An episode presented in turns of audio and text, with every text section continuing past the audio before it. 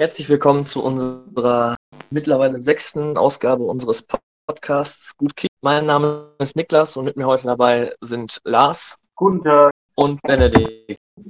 Ja, hi. Ja, dann würde ich sagen, starten wir direkt mit dem ersten Spiel. Das Berlin Derby am Freitag. Ich würde mich da etwas zurückhalten. Ich habe das Spiel nicht gesehen. Deswegen überlasse ich mal euch das Wort. Ja, also, äh, was soll man sagen? Äh, Hertha hat halt jetzt wieder einen Lauf bekommen, kann man denke ich sagen. Also, ich weiß nicht, wie Bruno, Bruno Labbadia das gemacht hat, aber er hat es auf jeden Fall geschafft, aus diesem Haufen an guten Einzelspielern eine Mannschaft zu formen, die halt jetzt gegen Union scheinbar die Wichtigkeit dieses Spiels erkannt hat und einfach mal Union keine Chance gelassen hat. Also wirklich Union ohne jegliche Chance. Ja, also dieses Mal würde ich sagen, hat Hertha es wirklich Union so ein bisschen den Schneid abgekauft in diesem Spiel. Auch wenn ich trotzdem sage, ich finde immer noch, äh, als Aufsteiger eine Saison wie Union zu spielen, immer noch deutlich besser als das, was Hertha da macht. Und von Sympathie her muss ich auch sagen, immer noch, Berlin ist für mich rot-weiß und nicht blau-weiß. Aber ich glaube, dass man vielleicht darüber reden muss, dass Bruno Labbadia, er ist, also er ist für mich kein Trainer, der eine Spitzenmannschaft formen kann, aber er ist für mich schon ein Trainer, der eine Mannschaft zur Mittelklasse-Mannschaft machen kann. Vielleicht muss man darüber reden, dass er ein bisschen underweighted ist, was sowas angeht. Ja, Bruno Labbadia generell, der hat halt immer dieses Image, weil es viele Skandale gab ähm, bei den Stationen, wo er halt tätig war. Okay, er war in Hamburg jetzt tätig und in Wolfsburg hat er ein ruhiges Umfeld gehabt. In Hamburg brauchen wir nicht drüber reden, wie es da ist. Also da ist das Umfeld, glaube ich, mit am emotionalsten und chaotischsten, wenn es nicht läuft. Und ja, da gab es ja immer die ein oder andere Geschichte, aber an sich würde ich auch sagen, dass er äh, zu schlecht wegkommt, was seinen Ruf angeht. Man muss aber auch sagen, aus dem Hertha-Kader das rauszuholen, was er jetzt rausholt, ist vielleicht auch nicht so schwer. Ich meine, die holen Piontek für 30 Millionen und Union holt äh, Anderson für ablösefrei aus Schweden. Also nur mal so zum Vergleich. Die Dann haben muss halt ich aber sagen, finde ich den Anderson-Transfer also Piontek ist für mich grandios überbezahlt. Ich find, glaube, dass der Kunja-Deal ein Riesenguter, der war perfekt für Hertha. Weil von dem halte ich, muss ich sagen, auch relativ viel. Aber für mich ist Piontek nicht das Wert, was man für ihn bezahlt hat. Und da sieht man leider wieder, dass solche Windhorst-Millionen da auch mal schnell ins Negative abdriften können. Und man muss natürlich auch, man muss natürlich auch fair sein. Viel schlechter als das Hertha vor Labadier oder vor der Corona-Pause gemacht hat, ging es ja eigentlich auch nicht mehr. Also unter Nuri war das auch nur ein Gebäude, so ein Anti-Fußball, den habe ich so noch nie erlebt. Ähm, und keine Ahnung, unter Klinsmann weiß ich jetzt im Nachhinein nicht, warum, den, warum die den überhaupt eingestellt haben, wenn ich schon klar war, dass Jürgen Klinsmann für mich kein Cheftrainer ist. Klar, er hat die Nationalmannschaft damals recht überzeugend zu Platz 3 eingeführt bei der WM, aber für mich ist Jürgen Klinsmann jemand, der eine Mannschaft motivieren sollte und das ist bei Hertha generell schwierig. Aber irgendwie hat Labadia den Punkt getroffen bei den Spielern.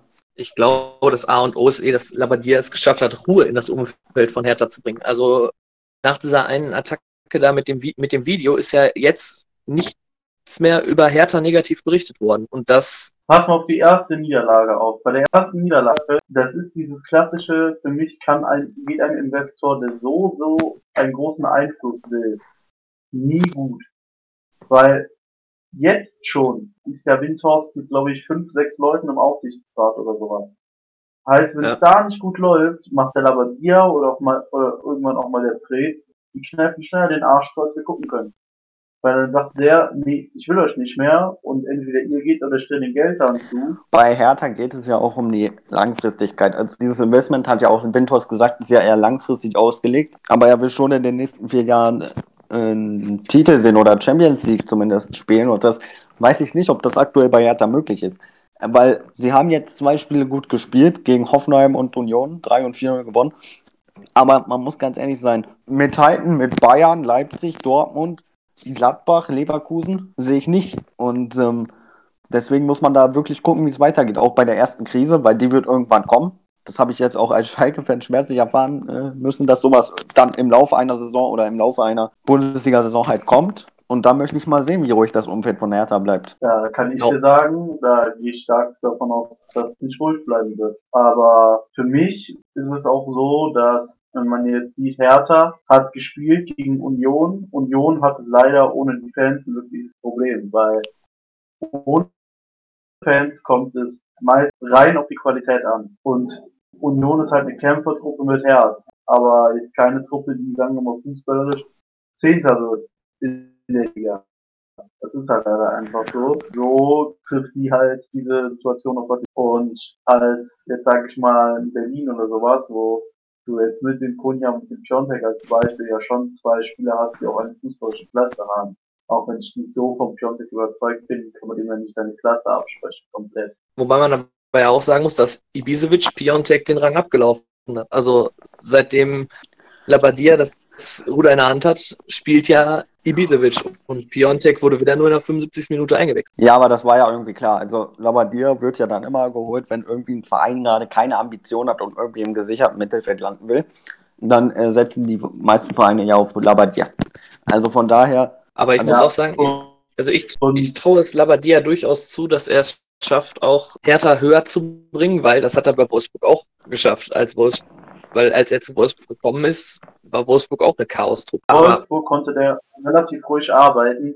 Glaube mir, bei der ersten Krise ist bei Hertha keine Ruhe mehr. Ja, weil Windhorst halt ja, wirklich schnell Erfolg haben will. Und der hat ja auch als nächste Saison, also nächste Saison hat er ja schon als Ziel angegeben, die Top 5 anzuvisieren. Und ob das ja. Und ob das möglich sein wird, weiß ich nicht, weil man darf nicht vergessen, dass da Mannschaften sind, die noch besser sind vom Kader her und die auch noch ein bisschen mehr finanzielle Möglichkeiten haben als Hertha, meiner Meinung nach. Also, ich würde sagen, also das hört ja halt Gladbach mit in Top 5 ist. Ich glaube, dass wir diese Top 5 erstmal eine Zeit lang behalten werden. Ja. Das glaube ich ziemlich das genauso. Ich hoffe, ich hoffe aus Schalker Sicht nicht, aber ich glaube schon, dass diese fünf Mannschaften in Zukunft auch die fünf Mannschaften sein werden in Deutschland, die Top 5 Mannschaften. Das wird vielleicht nicht ewig so gehen, aber für zwei, drei Saisons kann ich mir das ah, durchaus vorstellen. Was ich mir noch ja. vorstellen kann, ist, dass du quasi so eine Dreiklassengesellschaft in Deutschland, sage ich mal, dann hast. Du wirst diese Top 5 haben. Danach gehe ich davon aus, dass du einen relativ großen Bereich hast mit Wolfsburg, mit Schalke, mit Frankfurt vielleicht, wenn die sich wieder beraten äh, und so weiter, die um und vielleicht auch Hertha dann, die um Europa mitspielen. Danach hast du einen relativ großen Bereich, der aber da wird, ich glaube, so werden wir die nächsten Saisons erstmal erleben. Ja, es sei denn, man, es, das kannst du natürlich nicht sagen, weil, sagen wir mal jetzt, als Beispiel, ich bin Schalke-Fan, ne? Deswegen, als Beispiel, Schalke holt irgendein richtig krasses Talent, richtig günstig, niemand hatte den auf der Rechnung äh, und der schießt ja. dann im Alleingang an die Top 5. Das kannst du nie so sagen, aber ich weiß, worauf du hinaus willst. Wenn alles normal läuft, werden wir diese Top 5 oder Top 6 jahrelang in Deutschland haben. Das glaube ich auch.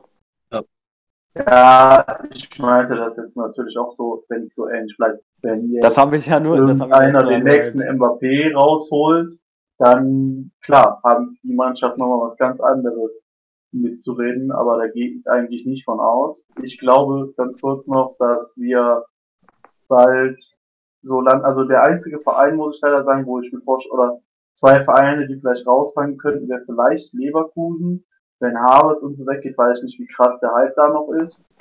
Und auch wenn äh, ich das nicht sagen möchte, Gladbach wäre noch ein Verein, wenn du dich jetzt drei, vier Jahre nicht für die Champions League qualifizierst und immer Fünfter wird. So klar, Eber glaube ich, dass er sehr gut gewirtschaftet hat, aber wer weiß, wie lange das dann gut geht. Deswegen.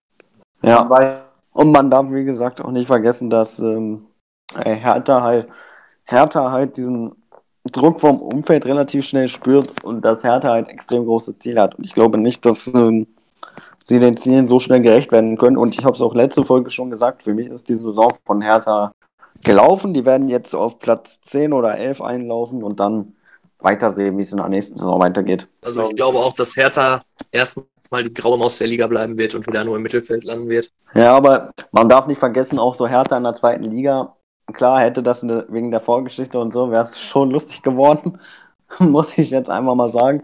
Wer so viel Geld reinpumpt und dann absteigt, naja, gut.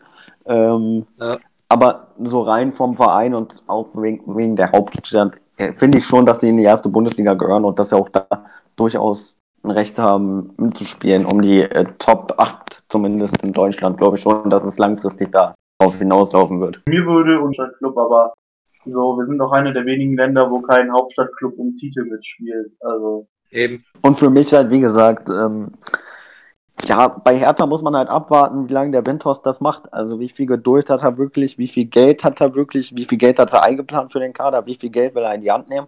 Da muss man dann halt auch abwarten. Das ist immer das Risiko, wenn man sich einen Investor reinholt. Ne?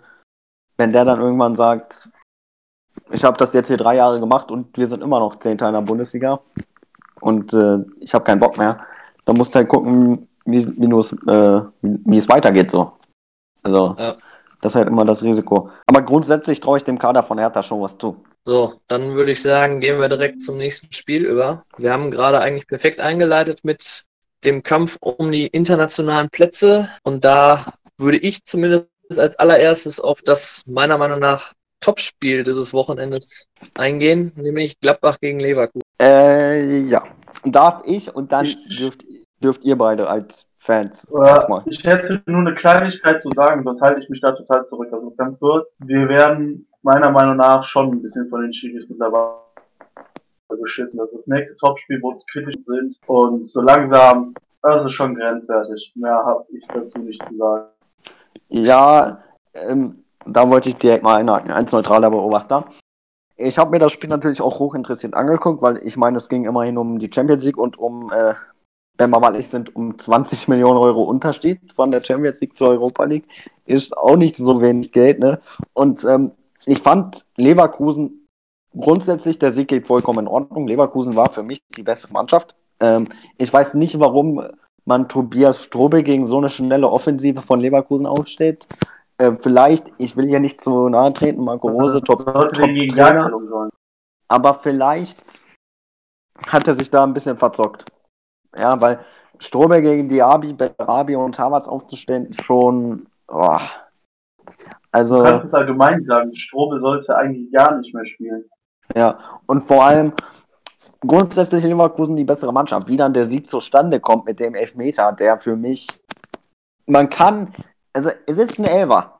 Ja, grundsätzlich ist das ein Elfer, aber wie viele Situationen haben wir, haben wir gesehen, wo genau das passiert ist, wo der Spieler schon geschossen hat und wo er dann im Nachhinein umgegrätscht wurde und es nicht gepfiffen wurde. Und jetzt auf einmal wird es gepfiffen. Also auch da wieder keine einheitliche Linie drin. Ich verstehe es nicht. Ich habe ich hab gestern schon wieder zwei Szenen gesehen aus dieser Saison, da hättest du auch genau das gleiche in Elfmeter geben können. Und mal das ist ja das Hauptpunkt. Wenn es einfach einheitlich wäre, dann hätte Gladbach nämlich auch damals zum Beispiel Köln Elber kriegen müssen, den man nicht bekommen hat. Ja. Das Spiel hat man verloren. Und was du meinst mit dieser Einheitlichkeit... Einkriegen müssen diese Saison. Ja, und wenn du meinst, diese Einheitlichkeit in den Entscheidungen, das meine ich halt, und da wird Gladbach halt schon benachteiligt, siehe die rote Karte Player an Leipzig. Ich behaupte immer noch, mit elf Mann gewinnst du da, weil du das dann einfach ganz ja. anders verteidigst. Und da finde ich dann auch so, diese, diese rote Karte wegen Meckern, zwar man sagte, man will jetzt mehr gegen Meckern vorgehen. Das habe ich danach nie wieder gesehen. Außer ja. einmal gegen Tyrann, der Geld bekommen hat, wo er sich beschwert hat und davor hat er weitergespielt, statt sich einen billigen Elber abzuholen. Aber man muss doch auch mal ganz ehrlich sein, also da muss Sabitzer schon mit zweimal mit Rot vom Blatt, also wie viele Leipzig-Spiele ich diese Saison gesehen habe und wo Sabitzer und Werner ja, sich ständig beschwert haben. Ja. Das ist. Das meine ich ja. Das ist komplett und Player war halt das Bauernopfer. Also der Schiri hat sich halt so gedacht, okay. Ja, aber Gladbach ist, ist, schon ein paar Mal jetzt das Bauernopfer. Sorry, dass ich das so sagen ja. muss. Mir geht das total auf den, auf den Sack mittlerweile. Ja, das so, kann ich, ich nachvollziehen. Seite wahre Tabelle kennt. Ich weiß nicht, ob ihr das kennt, wahre Tabelle, wir werden Zweiter. Ja, wir sind Zweiter. Ja. Wenn man jetzt wenn man jetzt fucking nochmal Zweiter. Und wenn man jetzt da hingeht, nochmal, für mich war Gladbach in dem Spiel wirklich klar schlechter. Leverkusen hat es gut gemacht, hat verdient gewonnen, aber diese Entscheidung hat das Spiel natürlich auch nochmal komplett verändert. Weil wenn es 1-1 wenn ja, wenn 1 also, bleibt, dann spielst du das natürlich auch ganz Ich bin ja nicht mal der Meinung, dass es beim 1-1 bleiben muss. So, also ich fand das davor, was alle so schnell abgetan haben, also auch da kann man über einen Elber für Gladbach reden, weil Eben. der umarmt Tyram schon. Also, ganz ehrlich, ja, das ist auch das kann man. Aber ich muss auch sagen, also ich finde so die ersten 50 Minuten waren wir nicht wirklich war da im Spiel. Nein, da ist das Spiel komplett an uns vorbeigelaufen. Deswegen, da ging es auch komplett in Ordnung, dass Leverkusen in Führung gegangen ist. Dann kam aber der Anschlusstreffer und danach hatten wir dann Da so eine kleine besser. Drangphase, wo wir dann halt auch diesen Elfmeter nicht kriegen, der meiner Meinung nach, wenn du den einen Elfmeter gibst, musst du den anderen auch geben. Dann wäre, nämlich, da der Ball dazwischen nicht im Aus war, hätte man beide Szenen überprüfen müssen vom VAR und dann wäre der erste Elfmeter gegeben worden und der zweite nicht. Ich bin ganz ehrlich, ich hätte keinen dieser beiden Elfmeter gegeben. Äh, Ja, keinen oder beide quasi. keinen. Ja, eben. Aber nicht diesen einen. Weil dieser eine, den Und- hast du, wie viele Situationen haben wir schon gesehen in dieser Saison und bestimmt auch schon Jahre vorher, wo genau die gleiche Ja. Szene war. Und jetzt, ausgerechnet jetzt wird's gepfiffen. Und das geht mir halt beim DFB immer so ultramäßig auf, ich muss es sagen, Sack. allem in so einem Spiel, wo es wirklich, wie du jetzt sagst, wenn, wenn auch, Ja. es ist ja schon möglich, dass alle Top-Vereine jetzt noch ihre Spiele so halbwegs gewinnen und dem Abstand bleiben.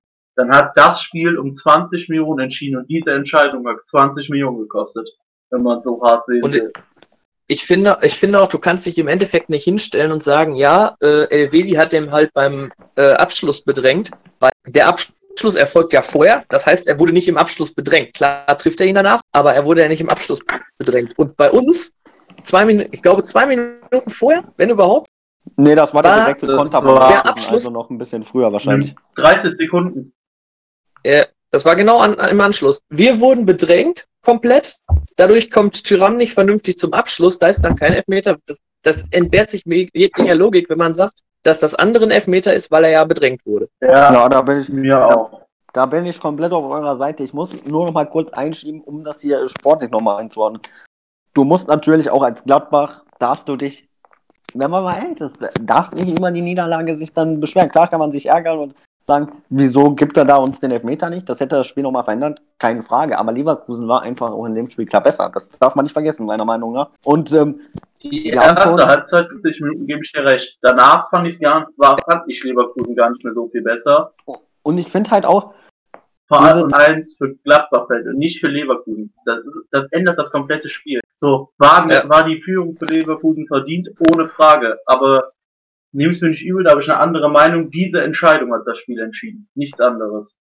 Ja, das ist, das ist durchaus richtig. Nu- Nur es, ich, es geht mir nur darum, nochmal hier einzuordnen, dass Leverkusen schon, schon die bessere Mannschaft war, brauchen wir nicht drüber zu diskutieren. Aber das ist dann halt wieder, dass so eine Entscheidung dann 20 Millionen Euro kostet im Vergleich. Also Ja. eine Champions League Teilnahme Also- würde, würde glaube ich 36 Millionen Euro bringen und eine Europa League Teilnahme bringt glaube ich an die 15 oder 16 Millionen. Das ist schon ein gewaltiger Unterschied und gerade für Gladbach, die halt nicht in Geld schwimmen, sagen wir mal so. Also die haben jetzt, klar, können sie gut verkaufen Mhm. und wieder, wieder einkaufen, aber von den Einnahmen lebt halt der Verein. Und wenn dann halt einfach 20 Millionen Euro wegfallen, ist das schon relativ. Ja, wahrscheinlich kannst du da noch ein bisschen von außen drauf gucken, aber jetzt vor allem bei mir und halt auch bei Niklas wegen Fan sein, ne?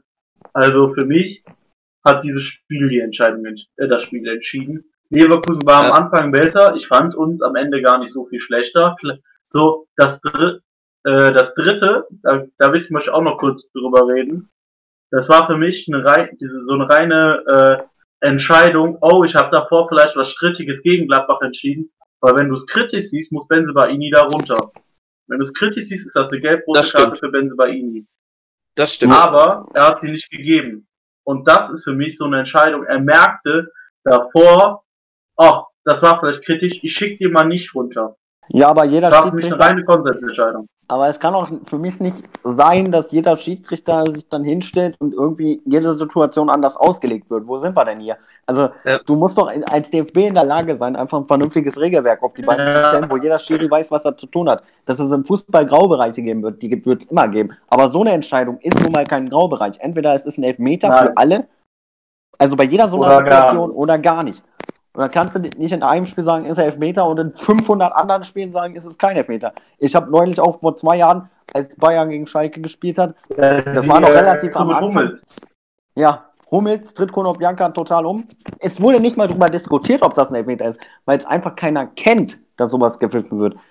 Ja. Und Hofmann gegen Köln war ja auch dann wohl die Krönung, letzt, auch vor Ja. zwei oder drei Jahren, wo er dann irgendwie umgetreten wird beim Schuss und es ist einfach, es ist einfach nichts. Es ist einfach nichts. Und hier in dem Fall ist es. Ja, Und Thomas Ja, das gegen Hermann, ist aber ja auch dasselbe. Ja, und äh, da bin, find, was ich aber auch noch sehr, sehr schlimm finde, also klar, da, dass es da keine einheitliche Regel gibt beim, ich glaube, größten Fußballverband Verband nach der F, nach England der Welt oder was wir auch immer sind. Also, sorry, wie kann es sein, dass wir fast anderthalb Minuten diskutieren und sich dann entscheiden, dass er es anguckt? Warum sagt der Typ nicht direkt aufs Ohr, geh dir das angucken? Man kann ja dabei diskutieren. Ja. So, das darf, und man vor allem sich bei jeder Entscheidung anderthalb Minuten sparen, wenn die nicht immer drei Minuten dis diskutieren würden, ob die sich das jetzt angucken will. Der Videobeweis ist eine absolute Farce. Nehmt mir nicht übel. Ja, und es wird ja auch mal, es wird ja auch mal gesagt, dass beim Videobeweis jede Szene aus verschiedenen Blickwinkeln betrachtet werden muss, betrachtet werden muss. Bei Sky hat man aber haargenau gesehen, die haben nur diese von, äh, Betrachtung von vorne in Augenschein genommen, wo das voll mit Abstand am schlimmsten aussah. Wenn du es nämlich von der anderen Seite gesehen hast, wie es vorher aufgenommen war, da sah es so aus, als hätte er die Beine komplett weggezogen. Ja, und generell, ja. Wir, ey, wir haben jetzt hier drei Jahre schon den Videobeweis. Irgendwann muss doch mal für jeden Clip und klar gemacht werden, was das ist und was er entscheidet und wie er sich das anguckt. Es kann nicht sein, dass wir jede Woche die gleichen Diskussionen führen über einen Videobeweis. Da, da, kriege ich echt äh, als DFB, äh, musst du. Ey, Niklas, Niklas, ich sag nochmal das Spiel, wo wir gegen Hoffenheim da waren. Da stand, waren wir am, waren wir am Block bei. Ja. Das musst ja, du dir vorstellen, Benedikt. Ich weiß, ob du die, ich weiß, ob du, ob du das, ob du die Situation im Auge ja, hast. Ja, ja, Hier ja. dachten, es geht um eine rote Karte für Hoffenheim und vier Minuten später gibt es Meter für Gladbach. Das war auch so was. Und keiner hat verstanden, warum. Ja, und war das ich habe das Foul bis heute nicht gesehen, wofür es Elfmeter gab. War das nicht ich auch diese nicht. Szene mit dem aberkannten Tor, also dieses Spiel mit dem aberkannten Tor für Gladbach? Das war das, genau, das war das mit der Hand, ja. wo der Ball an die Hand springt, als wenn liegt, wo ich mir auch denke, soll er die einarmige Schildkröte machen und sich dabei den Arm brechen oder was? Also ganz Aber ich meine, wenigstens ist das eine klare Regel. Der Ball ist gepfiffen, das ist wenigstens mal eine klare Regel, auch wenn die Regel behindert ist. Aber hm. wenigstens ist sie klar.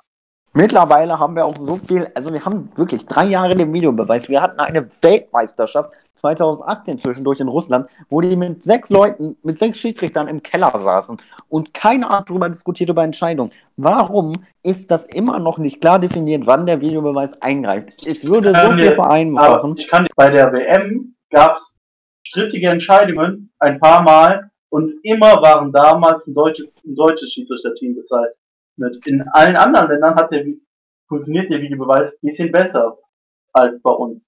In England ist es auch noch deutlich schlimmer als in manchen Ländern, aber wir sind eine, wir sind somit das schlimmste Land, was den Videobeweis angeht. Wenn man sich mal so ein bisschen umguckt. Ja, und vor und allem. Ich bin der Meinung, unsere Schiedsrichter, außer zwei, drei Ausnahmen, sind sonst gar nicht so schlecht. Ja, das war natürlich bitter auch dann für euch, aber man muss fairerweise. Ich sag's nochmal, dieses Spiel wird am, im Nachhinein über 20 Millionen Euro entscheiden. Und ja. ein Verein wie Gladbach lebt von der Kohle halt nochmal ein bisschen mehr als Leverkusen, würde ich jetzt einfach mal behaupten. Die leben halt nämlich davon, Spieler zu verkaufen und halt von den Einnahmen aus, aus Wettbewerben. Und dass dann 20 Millionen wegfallen, ist halt kacke so. Und wenn wir dann eh schon dabei sind, dann können wir auch gleich drüber reden. Diese Pappaufsteller, ne? Ähm, ich finde die scheiße. Kann ich die direkt genauso sagen. Ich finde die absolut scheiße. Ich bin auch mittlerweile am Anfang dachte ich, yay, Fußball ist wieder da. Mir geht das komplett auf die Eier. Mir geht diese Pappsituation auf die Nerven, weil klar, so, es sieht ein bisschen besser aus als das leere Stadion.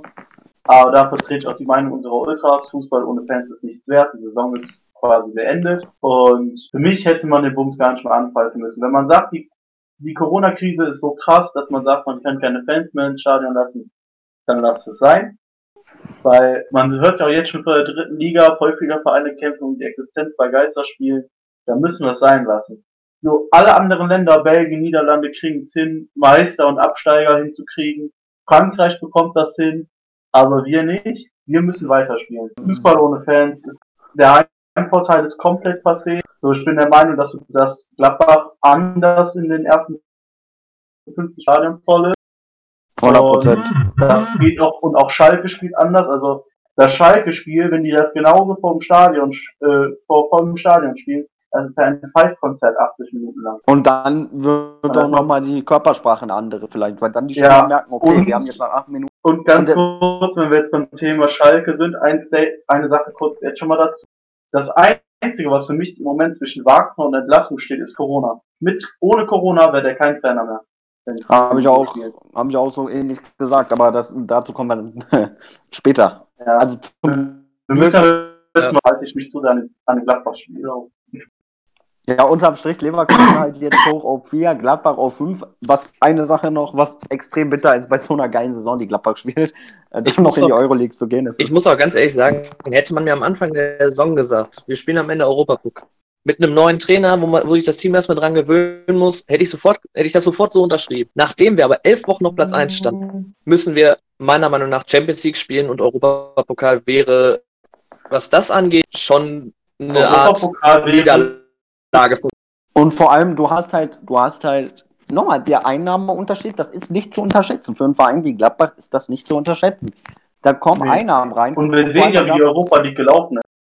Man darf nicht wie vergessen. Die ernst genommen wird. Ja, und man darf nicht vergessen, Euro, Europa League. Mein Tyram wird sich nicht sagen lassen, ich spiele Europa League, weil da Champions League Vereine anklopfen. Ganz, ganz viele Champions League Vereine sicherlich keine Ahnung. Aber bei Tyram hast du noch nicht das Problem, der hat ja noch einen langfristigen Vertrag. ich habe eher Angst, die Leute jetzt noch so ein oder zwei Jahre haben. Ja, aber ich, meine generell, also ich bin mir relativ halt, sicher, dass die meisten bleiben. Da werden, halt viele, da werden ja. halt viele Spieler wegbrechen, unter normalen Umständen. Ich kann es nicht beurteilen. Zakaria wird sicherlich seinen Markt haben. Ob der jetzt weggeht in diesem Sommer, muss man sehen. Aber bei Gladbach wird, denke ich, schon einiges passieren im Kader. Was auch übrigens die Zugänge gilt. Ich bin mir sicher, dass wenn man, wenn die, die diesmal nächste Saison, die sagt, wenn wir Champions League spielen, also in zwei Jahren dann, wenn man es dieses Jahr nicht schaffen sollte, dann kann man denen das sagen, bleibt, wir haben, wir können uns Champions League anbieten. Aber wenn man dann wieder nur Fünfter, Sechster, was auch immer wird, dann sind die weg, weil in zwei, wenn Thuram sich so weiterentwickelt, Zakaria sich so weiterentwickelt, Nelvi, die sich so weiterentwickelt, den kannst du in zwei, drei Jahren nicht mehr sagen, ey, komm, wir spielen Europa League gegen Wolfsberg. Ja, und das ist halt, das ist halt auch dieses Anspruchsdenken. Deswegen verstehe ich auch äh, viele Fans, die sagen, Europa ist kacke, Europa League ist nicht gut. Weil Europa League ist nicht gut. Das bringt, das bringt ja nicht viel Geld ein. Das bringt, das bringt maximal 14, 15 Millionen. Das ist der einzige gute Auswärtsfahrt, die man machen kann. Und vor allem, es ist ein internationaler Wettbewerb, aber der wird von den Vereinen nicht ansatzweise so ernst genommen wie die Champions League. Wenn ich mir angucke, ja zum Beispiel. Ja. Hertha damals, wisst ihr das noch? Hertha, wo, glaube ich, zwölf Leute gefühlt im Olympiastadion saßen. In der Quali oder sowas, jetzt nicht ja, ja. Aber ich noch sagen wollte eigentlich, könnte euch, gibt ja noch diese Europa League 2 oder so, die jetzt kommt, wo der siebte dann von uns dann irgendwie, sagen wir mal, drei Balkanspieler hat. Das guckt sich ja gar keine Schwein mehr an. Vor allem, Boah. wenn du dir dann guckst, wann die Anpfiffszeiten sind. Also da würde ich, also ganz ehrlich, 16.30 Uhr soll 16 Uhr, 16.30 Uhr, ja. Vor den Europa League. 16.30 Uhr. Ja, da sind die Leute alle noch am Arbeiten. Also da brauchst du, da musst du ja zwei Tage Urlaub nehmen, dafür, dass du ein Spiel gucken kannst. Das ist total verrückt. Und ja. vor allem, ganz ehrlich, als Bundesliga-Verein würde ich mich da sowas von abnehmen, von diesem Wettbewerb. Ich würde Geht ja natürlich nicht, aber wenn ich es könnte, ich würde mich davon abnehmen. Ich, ich würde da nicht antreten wollen. Sag ich ganz ehrlich. Weil was, was ist das für ein sportlicher Anreiz? Was ist das für ein sportlicher Anreiz, wenn du dagegen, ich will jetzt keinem Verein zu nahe treten, aber wenn du dagegen Krasno spielst, zwei Spiele, was ist das für ein Anreiz, ey? Ja, der da einzige Anreiz, der das, wahrscheinlich, der das wahrscheinlich ist, dass das ein Turnier ist, was du mit höchster Wahrscheinlichkeit gewinnen Ja, das stimmt. Aber, aber gehen wir mal, gehen wir mal davon aus. Viel wert? Ja, wenn du dann dadurch in die normale Europa League kommst, vielleicht. Gehen wir mal davon aus, dass die TV-Gelder weiter in die Höhe stießen werden. Ähm, dann, dann ist das für die Bundesliga-Clubs einfach nichts mehr. Dann ist das für die Bundesliga-Clubs nichts mehr, was an Kohle reinkommt. Das ist, weiß ich nicht. Vor allem, wie viel Geld werden die UEFA dem Gewinner überhaupt ausschütten? Dazu gibt es natürlich noch keine Bekanntgabe, aber wenn das dann so 11, 12 Millionen sind. Zehner und Köpfe. Also, das wird sich keiner, da wird ich nicht antreten, wenn ich Bundesliga-Verein bin. Für kleine Vereine ist das sicherlich nochmal eine interessante Nummer und hier aber selbst für die ist das. Also entweder Europa League oder Liga reinschicken. Ja. Also entweder Europa League. Aber wir müssen jetzt mal weitermachen. Ja, genau. Ja, ich würde ich würd auch sagen, so, wir hatten, und das Problem ist, wir hatten ja jetzt gerade kuriose Entscheidungen vom Videoassistenten. Leider werden wir da auch nicht drum herum kommen, darüber zu reden, bei Dortmund gegen Wolfsburg. Vor allem äh, Wolfsburg gegen Dortmund. Das war natürlich diese äh, rote Karte da äh, für Klaus. Achso, doch, das habe ich gesehen, wenn wir über die rote Karte reden. Das ist für mich keine rote. Für mich auch. Weil, ihn schon. ganz ehrlich, das ist doch keine Ab aber es ist doch keine Absicht. Wo soll er denn hin? Er läuft. Vor allem, er läuft im Endeffekt, es geht. Und tritt ihm dann aus Versehen auf die Wade. Gib ihm Geld. Ja, und, und eben, es gehen beide zum, es gehen beide zum Ball. Das ist ja das Entscheidende dazu. Nur äh, der Dortmunder kommt halt eher an den Ball dran und dadurch, dadurch trifft äh, Klaus ihn im Endeffekt. Und also, also meiner, meiner Meinung nach, wenn du die rote Karte gibst, dann muss der Schiedsrichter die geben, aber nicht der VAR. Weil das war keine eindeutige Fehlentscheidung. Ja. Und da sind wir dann wieder beim also Thema.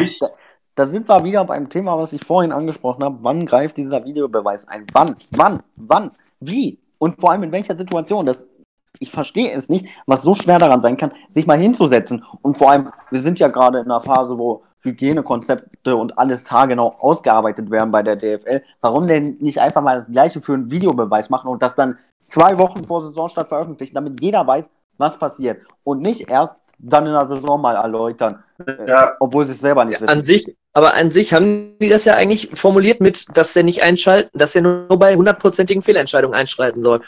Da frage ich mich aber, warum es nach wie vor der Fall ist. Ich verstehe auch diese Review-Area nicht, sage ich ganz ehrlich. Der, wenn, wenn die Fehlentscheidung so klar ist, dann kann der VAR doch auch einfach sagen, das ist eine klare Fehlentscheidung, gibt dem Rot, ist, ist ja keine Ahnung. Aber du kannst doch nicht, du kannst doch da nicht einen Monitor hinstellen und dann wird doch jeder wissen, okay, so klar kann es ja nicht sein, wenn er sich das drei, vier Mal angucken muss. Und das denke ich mir dann halt jedes Mal. Da bin ich genau deiner Meinung. Ich finde, dass, ich finde, dass die sich das angucken wenn ich, für mich sieht ein Videobeweis so aus, wenn wir überhaupt einen haben. Ich bin immer der Meinung, abschaffen.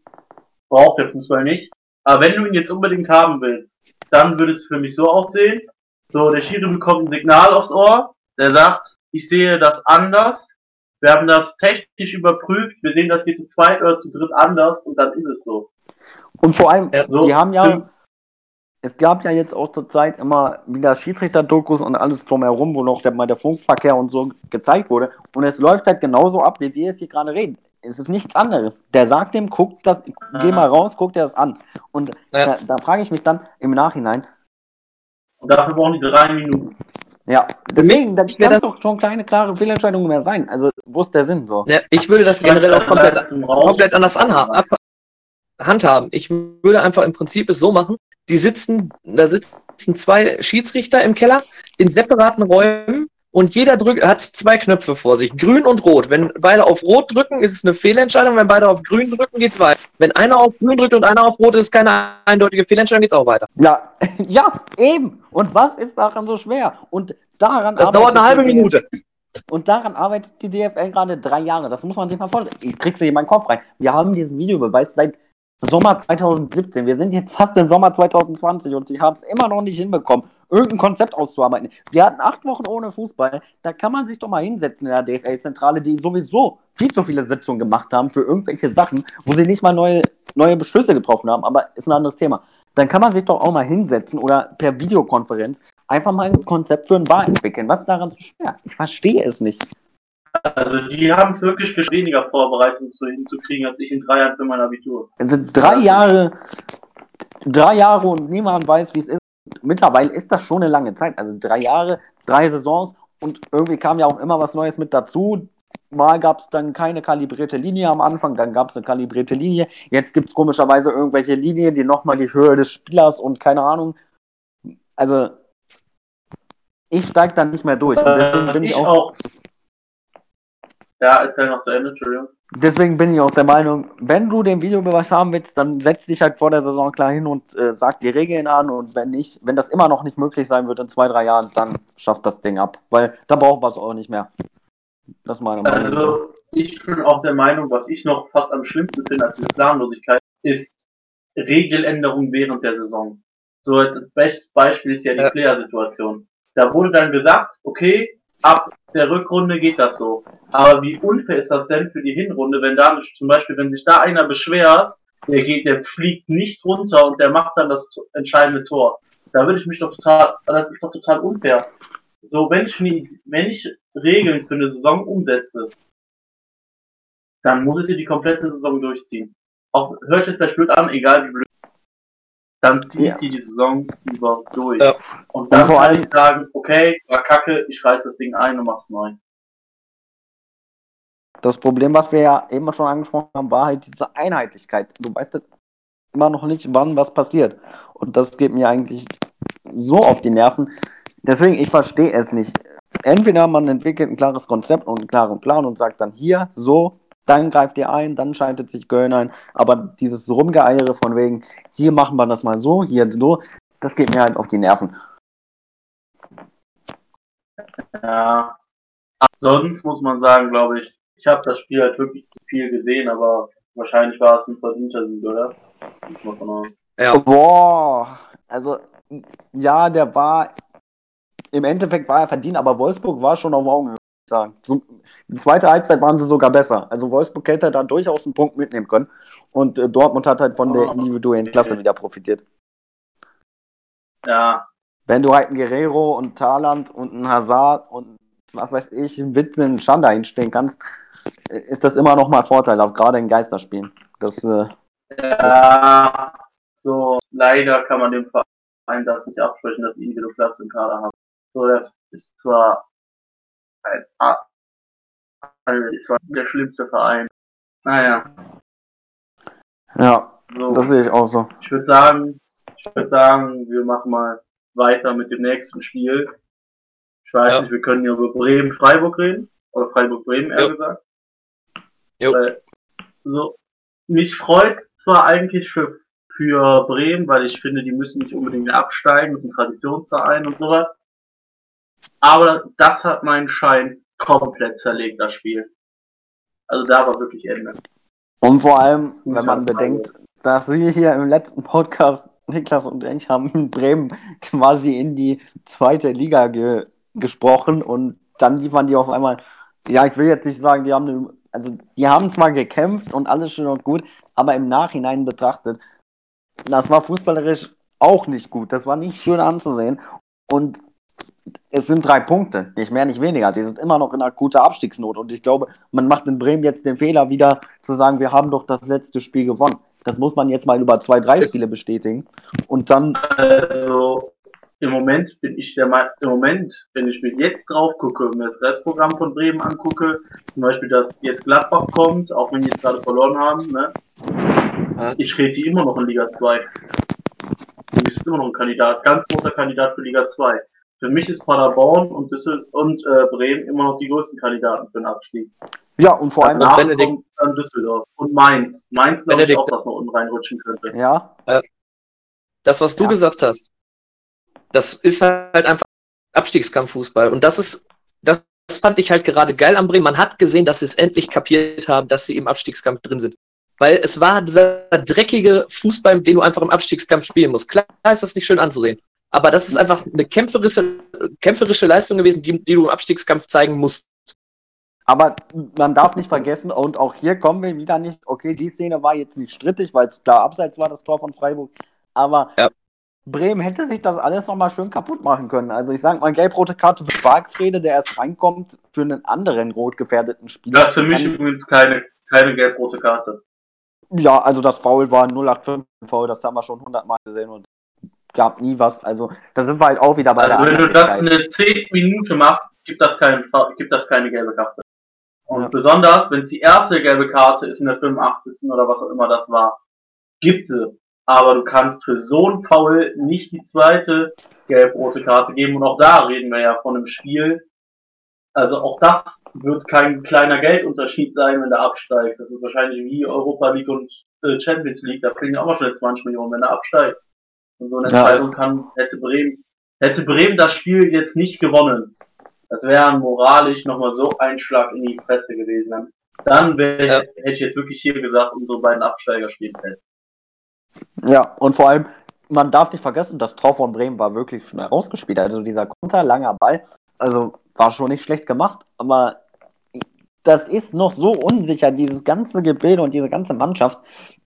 Ich, ich traue mich noch nicht zu sagen, die haben jetzt einen richtigen Aufwind, weil die haben ein Spiel gewonnen und mal sehen, ob sie das in, gegen Gladbach, glaube ich nicht, dass sie äh, das bestätigen können, den Sieg, weil einfach Gladbach die höhere individuelle Klasse hat und äh, für die geht es ja auch noch mal um was, um 20 Millionen Euro, wie gesagt. Und äh, dann gegen Schalke. Und auch wenn wir jetzt schlecht drauf sind, ich weiß, wir spielen aktuell selber wie ein Absteiger, muss man ja so sagen. Aber auch da wage ich zu bezweifeln, ob man da wirklich sechs Punkte holt. Und ähm, vier müsste aus meiner Sicht schon sein. Also anders wirst du. Übrigens, anders Ja, wirst du die. Liga kaum halten können. Das äh, ich muss bin dann schon drin der sein. Meinung, weil wir das jetzt so oft gesagt haben, eigentlich muss diese Folge heißen, das Spiel um 20 Millionen. Also, wie auch wir das mittlerweile genannt haben. Ja, Aber stimmt. Aber es ich, sind bin, halt auch ich glaube auch übrigens, dass Freiburg, ganz kurz noch, ich, gla- ich mache jetzt mal eine relativ riskante Prognose. Freiburg Europa League. Boah, nee, Ich Nee, predikte glaub ich das nicht. glaube ich Ich nicht. kann es mir auch vorstellen. Genau wegen solchen Spielen glaube ich das nicht. Genau wegen solchen Aber Spielen glaube ich das nicht. dafür ist das ein Verein, der relativ gut mal gegen leider Gladbach oder sowas auch mal schnell einen Punkt holt oder drei. Ja, aber ich genau glaube, wegen dass wir da gerade den äh, in Europa League Teilnehmer gesehen haben. Nee, Und glaube ich ich. vermute, dass das Freiburg nicht gut tun wird. Das, Das- glaube ich auch. Aber man muss ja auch dazu sehen, das ist ja bei allen ein schleichender Prozess da. Also ganz ehrlich, Platz 1 bis 5 steht für mich sowas von sattelfest fest. Da wird sich auch nichts mehr dran bewegen. Die werden sich halt noch untereinander wechseln. Und dann gibt es 6 Aber und 8. ich glaube nicht, dass und Wolfsburg da irgendwie rumgurten. Es wird nicht passieren, dass Gladbach oder Leverkusen noch auf Platz 6 rutschen. Nie im Leben. Nee. Und Platz 6, Das das, mathematisch. Das ist halt wirklich, Platz 6 ist halt kurioserweise, Schalke hat da wirklich noch ein Wörtchen mitzureden. Also ein Sieg und schon bist du wieder Sechster. Also das darfst du Also- echt nicht vergessen. Weil die, weil die Liga aber so krass ist, so wenn man sieht, dass die so gefühlt die Top 5 Mannschaften kannst du fast davon ausgehen, dass die die meisten darunter einfach schlagen. Und dann ändert sich darunter halt nicht viel. Weil zwei, drei Vereine Ja. von denen oder zwei spielen immer gegen einen aus der Top 5. Und Nee, äh, also, Schalke spielt ist jetzt so tatsächlich krass. nur noch gegen Leverkusen. Wir spielen tatsächlich nur also noch für gegen mich hat Leverkusen. Schalke, hat Schalke, ich glaube nämlich Wolfsburg muss noch gegen uns ran, wenn ich richtig informiert bin. Und Ja. auch noch gegen, die spielen jetzt gegen Leverkusen am Dienstag oder am Mittwoch, ich weiß nicht ganz genau. Leverkusen, Gladbach, Also Bayern, Schalke- alle noch. Ja. Schalke hat für mich mit Freiburg, weil ich glaube, Freiburg muss auch nur noch gegen uns ran. Und Leverkusen. Mit Und Leverkusen.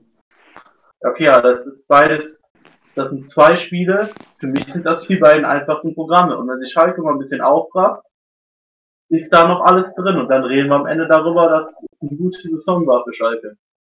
Ja, aber du musst es auch so sehen. Zwischen, zwischen Platz 6 und Platz 11 liegen 5 Punkte.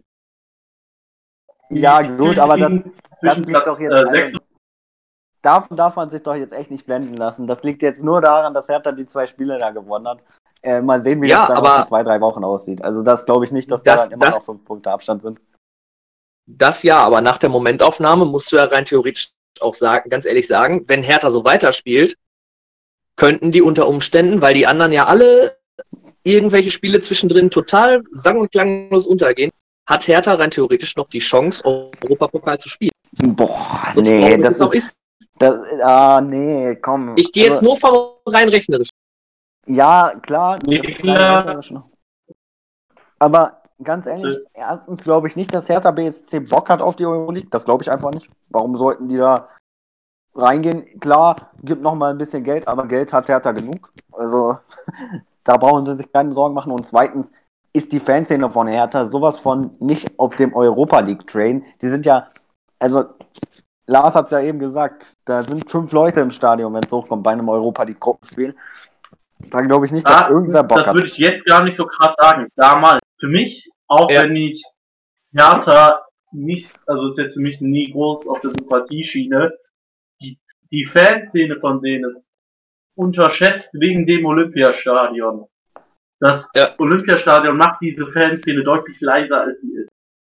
Ja, das ist durchaus richtig. Aber die wollen ja auch schon seit zehn Jahren ein neues Stadion bauen, äh, Stadion bauen, wo ich mich frage, wo bleibt es denn? Die wollen seit zehn Jahren irgendwie ein neues Ja. Stadion durchbringen. Ich weiß Ja nicht, gut, wer das ist, das ist aber auch ein Verein in Berlin. Wo willst du da ein neues Stadion hinbauen?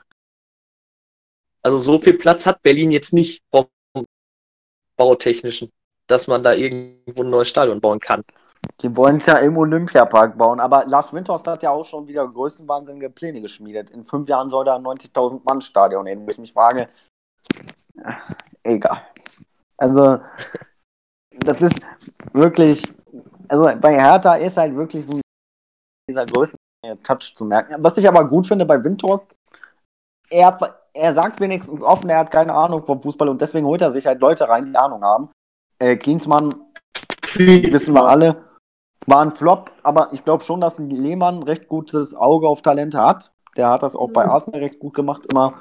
Und ähm, ja, generell, das finde ich halt gut bei Windhorst so. Man kann ihm viel vorwerfen, aber im Endeffekt kann man ihm nicht mal viel vorwerfen, weil wenn er da die Chance sieht, äh, sein, seine Marke oder sein Unternehmen zu steigern, indem er bei Hertha investiert, soll, soll er das machen. Aber ähm, ich finde halt bei Windhorst gut, dass er gleich von vornherein sagt, ich habe keine Ahnung Fußball. Da gab es ja auch schon andere Fälle in Deutschland. Bei 1860 zum Beispiel, wenn man da mal drauf guckt. Ja, also. Bei Paderborn auch damals. Also. Ich glaube, dass äh, Hertha nicht mehr nach Europa kommt. Da gehe ich einfach nicht von aus. Weil ich glaube auch nicht. Da kommen noch Glauben ein, zwei, da kommen noch ein, zwei Brocken und deswegen. Aber Glauben tue ich das auch noch, aber die Möglichkeit besteht halt. Dementsprechend, ja, man muss halt gucken, wie das so in zwei, drei Wochen ist. Ja. Also nach der, ich muss ganz, ganz, ich muss halt ganz ehrlich sagen, nachdem wie es momentan läuft und wie man sich momentan die Spiele anguckt, glaube ich eher, dass Hertha Europapokal spielt als Schalke. Weil Schalke äh. spielt einfach so einen schlechten Fußball und ich sehe da keinen Ausweg. Ja, das muss man, okay. ja, dazu kommen wir dann gleich. Also ich, ja. ihr kennt mich, ihr, ihr, kennt mich, ich bin optimistisch, was Schalke angeht.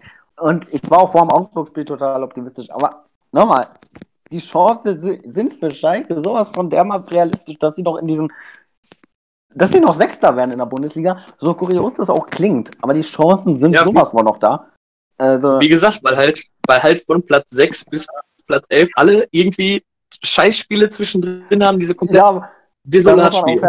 Da muss man auch fair was das zwischen 1 bis 5 ist, ist das zwischen 6 und 11 und da guckt man, guckt man dann 12, 13, 14, da wird der Abstand dann schon richtig äh, groß. Also die äh, Bundesliga teilt sich gerade wieder in so eine Dreiklassengesellschaft. Ob das gut ist, weiß, weiß ich noch nicht, aber ich hätte nichts dagegen, wenn Schalke sich regelmäßig in die Top 6 oder Top 7 etablieren könnte, um Gottes Willen.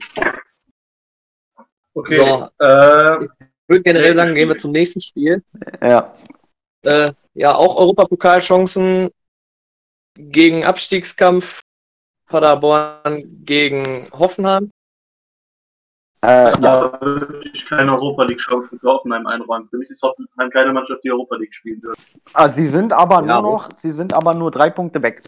Aber ich glaube auch nicht, dass sie Europa League, ich glaube auch nicht, dass sie Europa League spielen, allein schon, weil Hertha jetzt gut drauf ist. Und ich glaube eher, dass Hertha an Hoffenheim vorbeizieht und Hoffenheim dann so 10. Mhm. 11. wird. Das kann ich mir eher vorstellen. Also, ich würde sagen, ja. da wir schon relativ lange gesprochen haben, ich weiß nicht, nicht gegen dich jetzt, Niklas, als Paderborner, aber das Spiel kann man eigentlich relativ kurz fassen. Paderborn wird sehr, sehr sicher runtergehen. Hoffenheim wird sich wahrscheinlich so zwischen 8 und 11 einsortieren. Und ich glaube, viel mehr gibt es dazu was nicht zu sagen. Oder habt ihr noch was krasses dazu zu sagen?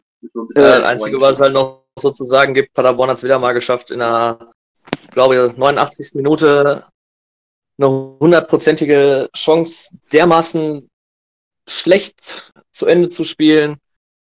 Also, und so oft wie das Saison schon passiert ist, steigst du halt einfach ja, ab. Das ist halt traurigerweise. Jasula, 16 Jahre. Das müssen wir noch kurz erwähnen. Jasula, ganz klar Ehrenmann, der muss noch zwei gelbe Karten holen für den Bundesliga-Rekord, macht er.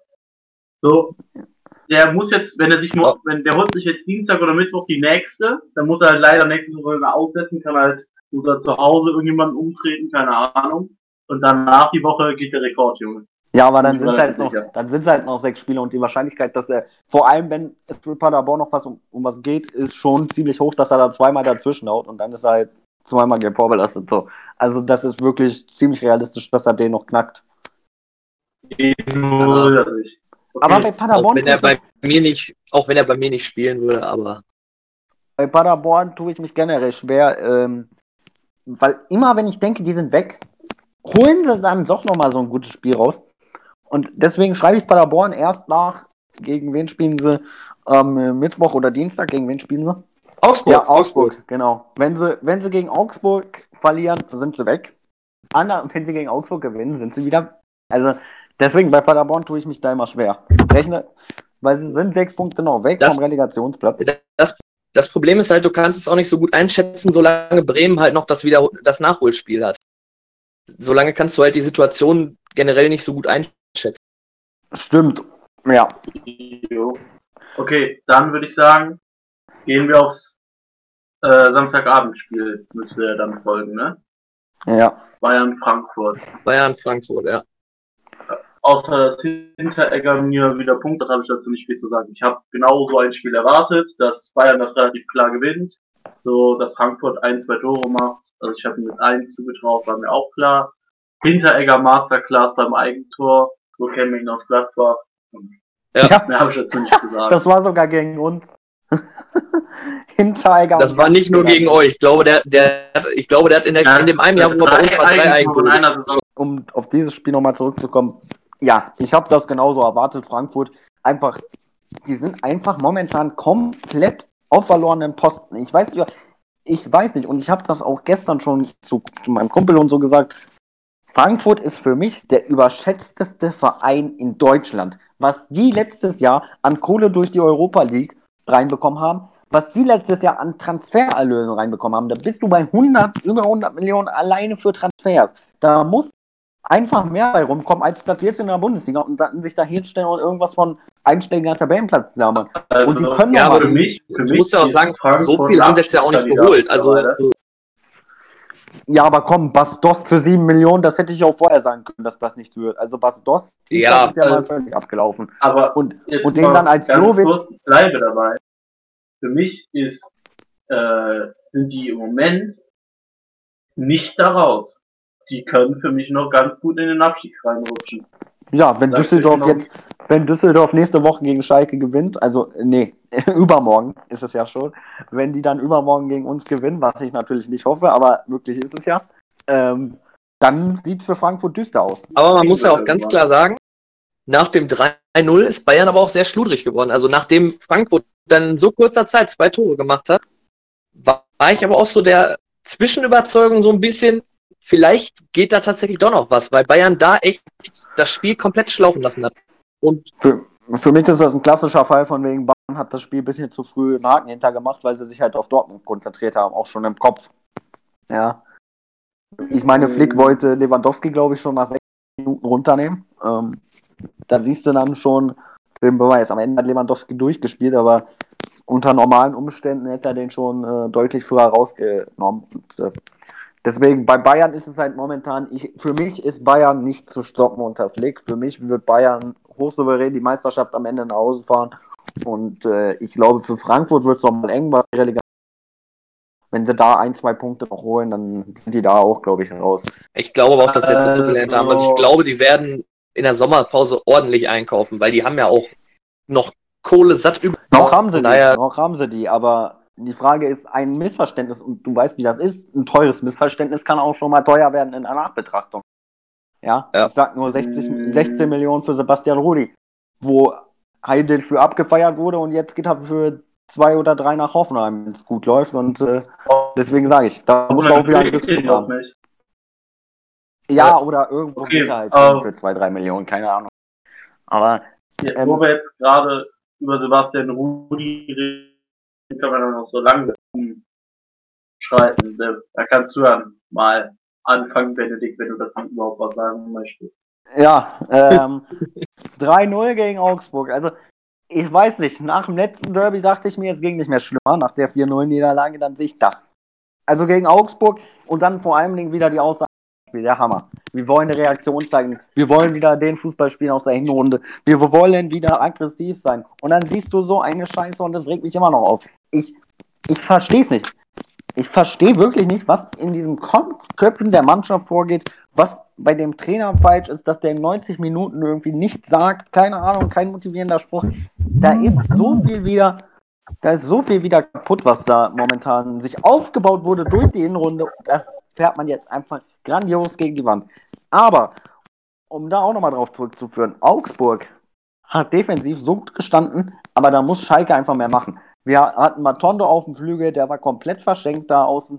Und äh, ganz ehrlich, wer den Antritt von Matondo kennt, der weiß, dass der schnell ist. So. Und Schalke hat es nur einmal gemacht und den lang geschickt und sofort war eine Chance da. Warum hat man es nicht öfter gemacht? Fragt mich nicht, keine Ahnung. Aber Schalke ist momentan wirklich in einer Situation, wo sie echt aufpassen müssen. Ich glaube, die Hoffnung ist ja noch recht da. Europa League kann noch drin sein, easy, machbar. Aber ich glaube nicht, ich glaube nicht, dass Schalke mit David Wagner in die nächste Saison gehen wird. Das kann ich mir beim besten Willen nicht vorstellen. Ja, also wenigstens kein Torwartfehler. Ich glaube, das ist ein positiv, was man sagen kann. Ja, und ansonsten hattest du natürlich die Torwartdiskussion wieder unnötig losgetreten. Ähm, ne, ja, also ich muss auch sagen, ich habe auch sonst nicht viel dazu hinzuzufügen, was du gesagt hast. Für mich muss Schalke im Sommer, ich war ja letzte Woche nicht dabei, nach dem Derby oder vor dem Derby, glaube ich, war es ja, Ach. Aber ich kann sagen, für ja. mich muss Schalke einen Keeper holen.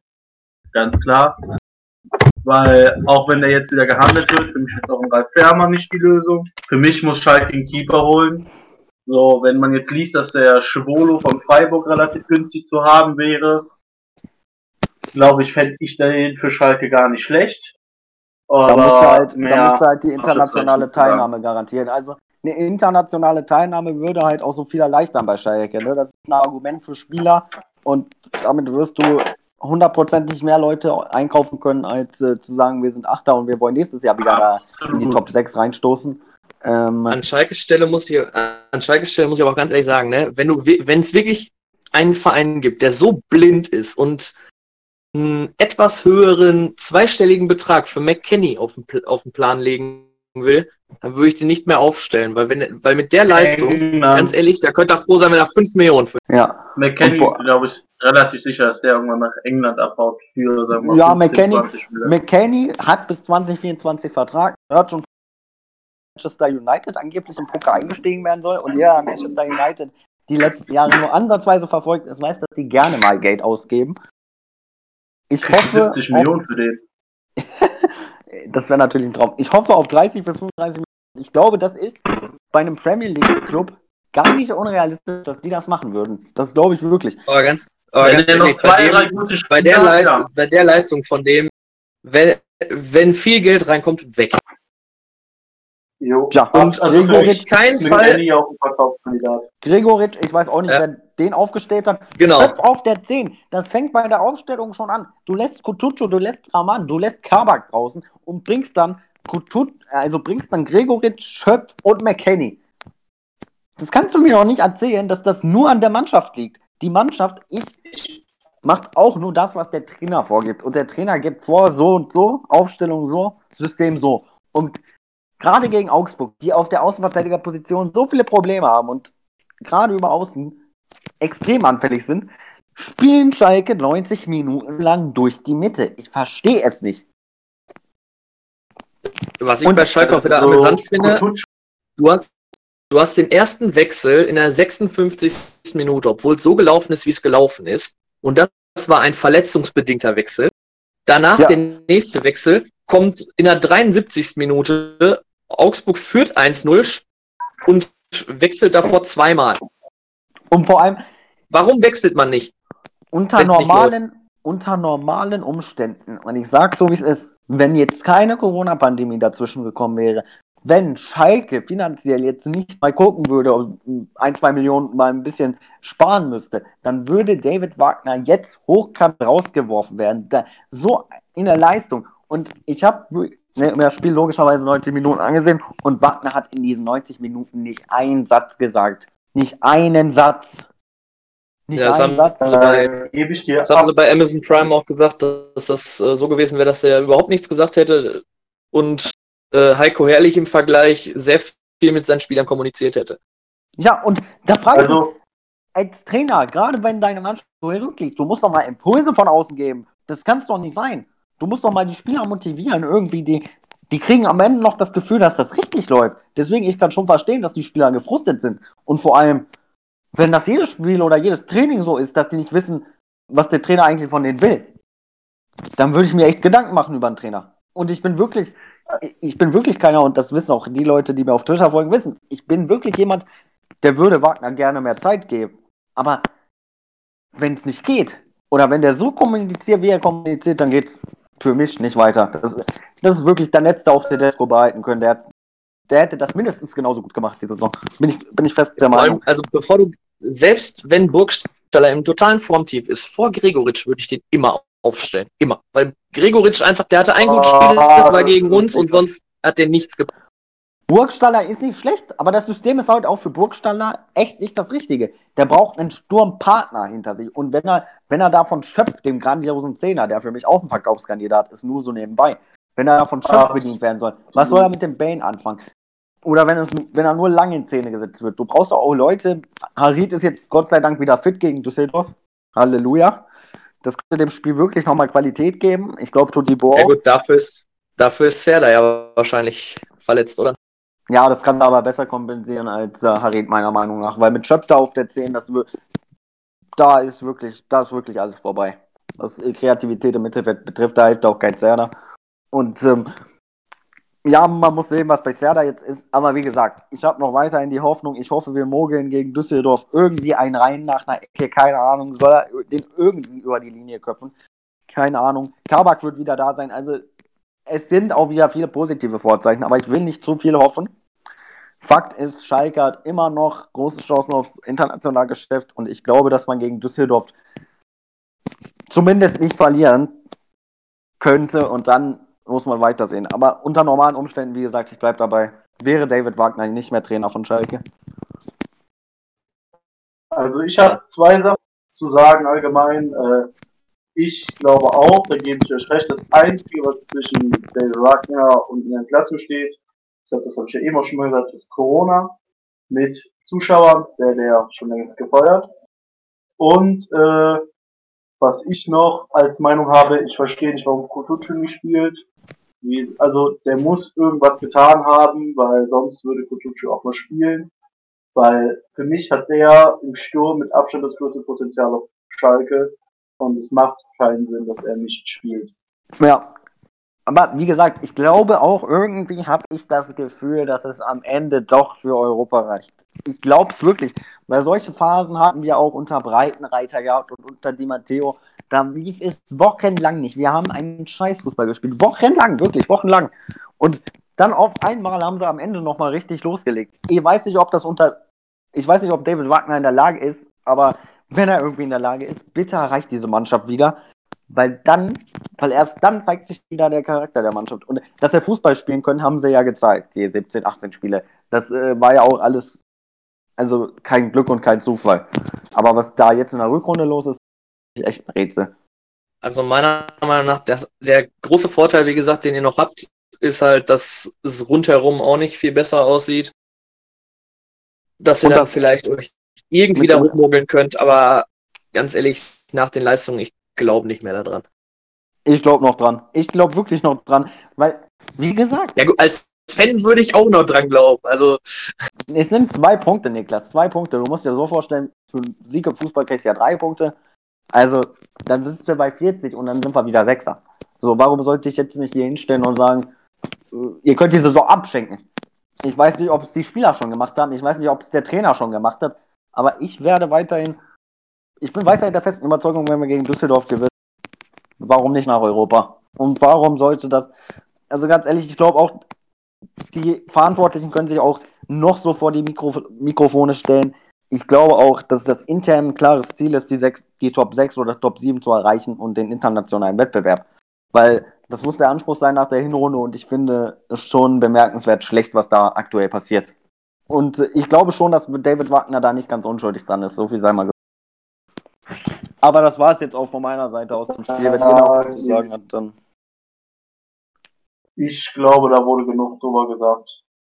Wir ja. können von mir aus weitergehen zum ja. nächsten Spiel. Mainz-Leipzig. Ja, ja, es ist genauso abgelaufen, wie ich es mir eigentlich erwartet habe, obwohl ich komplett andere Sachen getippt habe. Ja, das war vor, allem, vor allem ist das auch wieder so ein Spiel, was man äh, recht schnell arbeiten kann. Leipzig halt einfach äh, komplett überrollt. Also, also Mainz wurde komplett überrollt von Leipzig und Werner. Ich weiß nicht, was er gegen aber er trifft da ja dann Diabell und äh, keine Ahnung. Generell Mainz einfach, ich weiß nicht, die kommen mit Leipzig nicht gut klar und generell war denen auch, glaube ich, vorher schon klar, dass sie das Spiel nicht gewinnen können. Aber generell, ich bin total irritiert. Also letzte Woche Leipzig absolut desolat gegen Freiburg und gleichzeitig Mainz, die stark gespielt haben gegen Köln, zumindest in der zweiten Halbzeit. Und jetzt wendet sich das Blatt wieder komplett und Mainz kriegt gar nichts mehr geregelt und Leipzig ist wieder die Übermacht, diese vor Corona waren. Also, also ich weiß noch, wie ich die letzte Folge saß und den halben Kader Schalke gerufen habe. ähm, ob das jetzt nach dieser Leistung immer so ist, keine Ahnung, aber ich, ich meine, okay, aber es war so zu erwarten und irgendwie Leipzig, ich werde auch nicht mehr schlau draus aus denen. Vielleicht, also ich weiß nicht, die greifen nicht mehr in den Meisterschaftskampf ein, die sind halt jetzt auf der Suche nach Platz 4 oder 3. Ist ja da mit Gladbach und Leverkusen jetzt noch Rennen. Und ich glaube auch, by the way, äh, das nur mal zum Gladbach-Spiel nochmal ein kurzer Nachtrag. Wir können auch Gladbach aus dem Meisterrennen streichen. Also, bei uns ist halt, wie gesagt, immer das Problem, wenn man dann solche Spiele dann wieder dazwischen drin hat. Wenn du solche Spiele nicht zwischendrin hättest, dann wärst du halt die Top-Mannschaft, die um die Meisterschaft mitspielt, so aber halt nicht. Ja, also ich glaube, dass das Meisterschaftsrennen übrigens morgen entschieden wird, da ich von einem Bayern-Sieg ausgehe und damit die Sache ja. gegessen ist. Ja, das glaube glaub ich auch. Aber ja, wie gesagt, das Spiel war eigentlich auch relativ schnell abzuerzählen und war auch eigentlich relativ klar, dass es so kommt. Einfach weil Leipzig ja. die höhere ja. Klasse im Kader hat und deswegen glaube ich, da braucht Ich weiß auch nicht, warum ich 1-1 getippt habe, muss ich ganz ehrlich zugeben, was ich erwartet habe. Weil die halt gegen Freiburg, ich kann das schon verstehen, die waren halt gegen sich halt echt schwer getan. Aber ja, aber Mainz ist halt wirklich ein Kandidat für den Abstieg. Und also Mainz ist schon echt scheiße.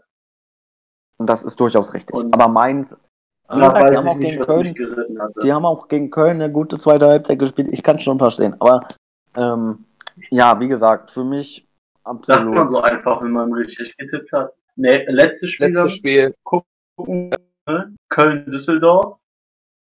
Das war Düsseldorf Masterclass, würde ich mal behaupten. Und das ist der Grund, warum die auch relativ sicher nicht höher als Platz 15, wenn überhaupt, landen werden.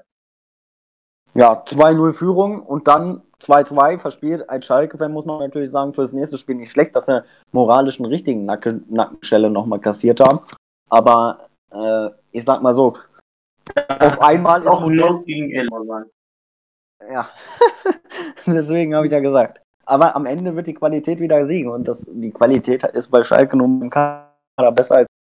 Deswegen glaube ich, dass äh, Schalke das gewinnt. Aber ist ja auch egal. Mein um, um wäre das super. Ja, um nochmal zurückzukommen, Modest, ich weiß nicht, Alter, der spielt die ganze Saison keine Rolle, kommt rein und ja, leitet die Aufholjagd ein. Ein Tor macht er selbst, ein Tor bereitet er vor. Ich weiß nicht, wie es gelaufen ist, aber keine Ahnung, ey. Bei Köln, aber bei Köln muss man fairerweise sagen, die Europa-Hoffnung können sie begraben. Ich glaube nicht mehr dran, dass sie da irgendwas mitzureden haben, auch wenn der Abstand gar nicht so groß ist, wie er scheint. Äh, aber ich kenne jetzt das Restprogramm von Köln nicht, aber die waren halt halbwegs in Form und ich glaube auch so ein 2-2 ist ja, wenn das andersrum passiert, dann ist das eine, ist das halt die moralische Nackenschelle, aber so geht ja. Köln halt eigentlich als moralischer Sieger daraus. Ja, auch wenn ich es nicht gerne sage, für mich ist Köln im Moment mit, mit äh, Wolfsburg der Hauptkandidat. Boah, nee. Und Köln hat, Köln hat noch Leipzig und Leverkusen und sonst eigentlich nur noch Teams, die unten drin stehen. Also, ja gut, und Hoffenheim, aber, aber Hoffenheim ist jetzt, wie gesagt, Hoffenheim ist eine Mannschaft, die... Ja, und Gegner wie Hoffenheim sind, finde ich, viel einfacher als Teams, ja. die unten drin stehen. Weil Teams, die unten drin stehen, das ist für mich das Phänomen, wo Hamburg abgestiegen ist, wo wir das 2-1 verlieren, wenn wir das gewonnen hätten, wären wir in der Europa League gelandet. Das ist, die Teams können einen Kampfgeist entwickeln, den du nicht verstehst, wo die den ja. auf einmal herhaben. Ja, aber an sich, die haben jetzt Hoffenheim, dann Leipzig, dann kommt noch Augsburg, die sind durch, meiner Meinung nach. Dann kommt Union, die sind durch, meiner Meinung nach. Dann Leverkusen, Frankfurt und Bremen. Wir haben mit Ausgleich die beiden Top-Clubs für mich ein sehr, sehr einfaches Restprogramm. Ich glaube, dass ja. du gegen alle davon gewinnen kannst. Das glaube ich auch. Und deswegen glaube ich, dass man das relativ gut äh, abschließen kann, das Spiel mit dem Satz. Dann würde ich auch sagen, von meiner Seite aus zumindest, ciao und bis zur nächsten Folge.